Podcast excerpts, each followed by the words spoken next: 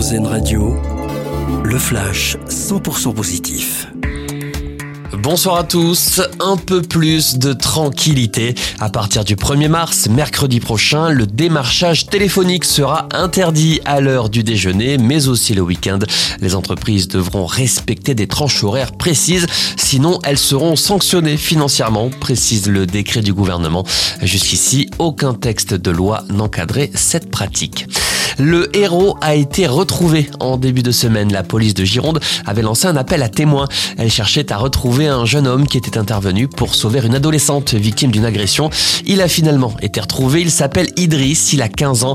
Bravo pour ton acte de bravoure. D'ici quelques jours, nous organiserons des félicitations dignes de ce nom, a annoncé la police sur Twitter.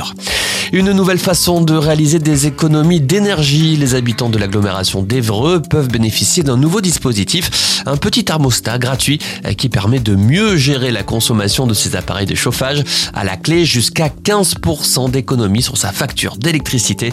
Le déploiement du dispositif vient tout juste de commencer. Environ 13 000 foyers sont concernés. Et puis la tendance rencontre de plus en plus de succès. Selon une nouvelle étude, un Français sur quatre se dit prêt à se tourner vers un smartphone reconditionné, une vraie prise de conscience environnementale. L'an passé, un téléphone sur cinq acheté en France était d'occasion ou reconditionné contre 1 sur 10 l'année d'avant. Une tendance que l'on observe également à l'échelle européenne. Excellente soirée à l'écoute d'Airzen Radio. Venez d'entendre le flash 100% positif d'Airzen Radio, l'autre point de vue de l'actualité.